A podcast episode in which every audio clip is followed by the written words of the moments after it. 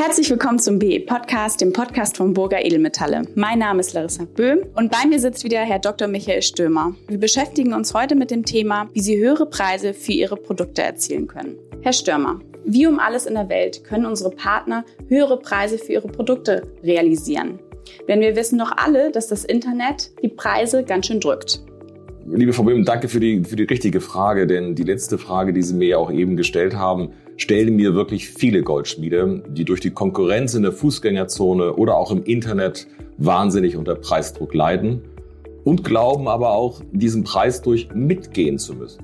Viele, so kriege ich in den Gesprächen raus, denken darüber nach, auch ihre Preise für ihre Schmuckstücke zu reduzieren, um am Markt noch bestehen zu können.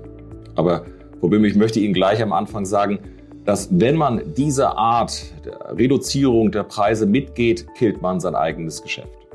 Wenn die Produkte immer billiger gemacht werden und immer mehr deutlich unter Wert verkauft werden, dann hält das ein Einzelhändler heute nicht mehr lange durch.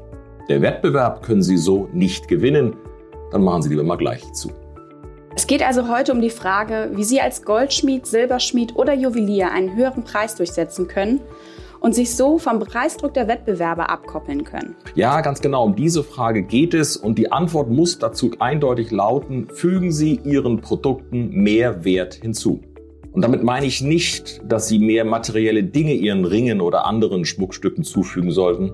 Nein, das ist es nicht, was ich Ihnen raten würde. Sie brauchen nämlich überhaupt gar keine anfassbaren Dinge Ihren Schmuckstücken zuführen, um sie zu einem höheren Wert zu verkaufen. Sie brauchen nicht mehr Edelsteine und Sie brauchen auch nicht mehr Halbzeug. Aber Sie könnten sogenannte nicht anfassbare Werte den Produkten hinzufügen. Und vielleicht ist das, was ich Ihnen in einer kleinen Geschichte veranschaulichen darf. Meine Frau und ich haben darüber nachgedacht, E-Bikes zu kaufen. Und so ein E-Bike kostet nun mal bedauerlicherweise verdammt viel Geld. Wir überlegten daher lange, ob wir dies wirklich tun sollten. Stellen Sie sich nun mal vor, Frau Böhm, dass ich in einem E-Bike-Shop hineingehe und der Fahrradverkäufer fügt diesem E-Bike mehr Wert hinzu.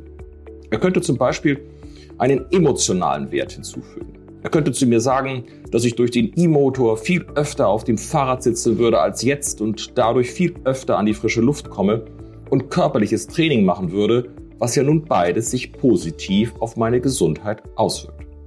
Liebe Frau Böhm, Sagen Sie mir mal, wie viel Euro wäre mir diese positive Auswirkung auf meine Gesundheit durch das Fahrradfahren wohl wert? Ich denke, Sie haben Schwierigkeit, mit einem genauen Betrag mir nun zu antworten, denn bislang waren es ja nur Worte des Verkäufers, die zu meinen Bildern in meinem Kopf führten. Das stimmt. Aber diese emotionalen Bilder im Kopf des Kunden sind hinzugefügter Wert zu einem E-Bike. Diese emotionalen Bilder haben das E-Bike für mich deutlich wertvoller gemacht und ich bin willens auch dafür mehr zu zahlen. Fügen Sie also, liebe Goldschmiede, Silberschmiede, zu Ihren Produkten in den Verkaufsgesprächen auch emotionale Bilder hinzu und erhöhen Sie damit den Wert des Ringes.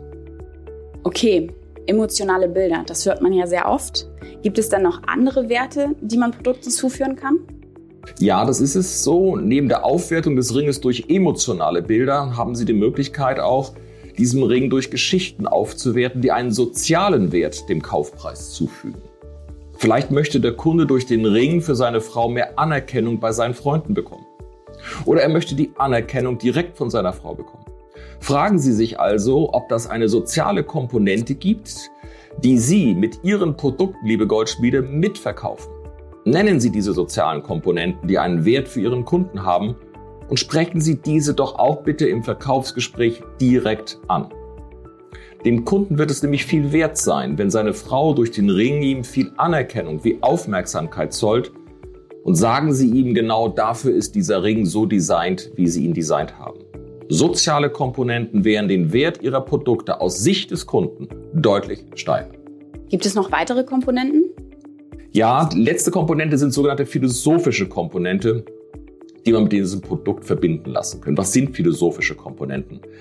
Es sind die wirklich großen Gründe für unser Handeln auf der Welt. Das ist zum Beispiel, dass Sie als Goldschmied, der den Ring aus recyceltem Gold hergestellt hat und der den Kunden durch in dieser Art und Weise eben auch einen Beitrag verkauft zum Schutze der Umwelt, einen sogenannten philosophische Komponente hinzufügt. Wegen dieses Ringes aus recyceltem Gold, so könnte man im Verkaufsgespräch sagen, musste, wie das Nachrichtenmagazin Der Spiegel in 2008 einmal ausrechnete, mussten nicht 20 Tonnen Sondermüll zurückbleiben, weil in den Minenoperationen giftige Substanzen wie Quecksilber oder Cyanid in den Wasserhaushalt eindringen. Sagen Sie dem Kunden, liebe Goldspiele, doch genau, was er sagen soll, wenn er auf den Ring angesprochen wird. Nennen Sie den Vorteil aus philosophischer Sicht, mit dem er in seinem Freundeskreis den Kauf eines Ringes bei Ihnen als Goldschmied rechtfertigen kann. Wir wollen alle unsere Käufe rechtfertigen. Philosophische Gründungen wie Rettung der Welt sind solche. Helfen Sie Ihren Kunden durch Ihre Sätze Rechtfertigung für den Kauf zu halten. Wenn Sie als Goldschmied, Silberschmied oder Juwelier also Ihren Produkten emotionale, soziale oder philosophische Komponenten hinzufügen, die für den Kunden von Wert sind, dann bekommt der Kunde für einen Ring zum Verkaufspreis von 2000 eigentlich einen gefühlten Wert von 3000, ohne dass Sie etwas dazulegen müssen, außer eben gut gewählte und gut trainierte Worte. Ich spreche also darüber, liebe Goldschmiede, den Denkrahmen des Kunden zu verändern. Wir verändern die Perspektive des Kunden auf ihre Produkte. Die Kunden sehen das Produkt und sie sehen den emotionalen, den sozialen und den philosophischen Wert, der ihnen mit dem Produkt, beispielsweise hier den Ring, geliefert wird. Und genau das lässt Sie, liebe Goldschmiede, aus dem Wettbewerb um das günstigste Produkt in der Fußgängerzone aussteigen. Und genau damit schlagen Sie auch Ihre Wettbewerber, auch wenn Sie theoretisch das gleiche Produkt verkaufen würden.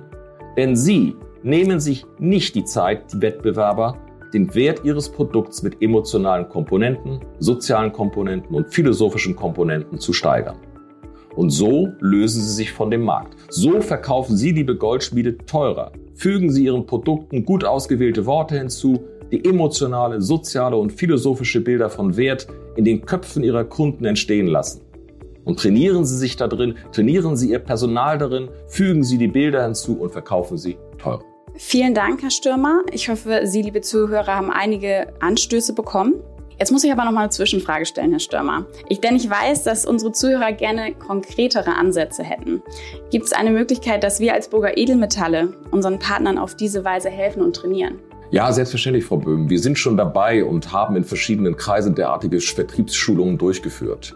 Wir laden auch unsere Geschäftspartner dazu ein, mit uns Kontakt aufzunehmen und dann schauen wir, inwieweit wir im Rahmen von Schulungen es wirklich schaffen, vor Ort zu helfen, um diese Bilder in den Köpfen hervorzurufen und in Verkaufsgesprächen auch geschickt die emotionalen, die sozialen und die philosophischen Aspekte hineinfließen zu lassen. Dafür stehen wir unseren Geschäftspartnern an der Seite. Super. Liebe Zuhörer, ich denke, das waren einige sehr interessante Anstöße. Ich hoffe, Sie melden sich zahlreich bei uns für Ihr Feedback und vielleicht auch den Wunsch, wirklich konkrete Anwendungen zu trainieren. Und ja, das war's auch schon wieder. Vielen Dank, dass Sie uns zugehört haben. Bis zum nächsten Mal.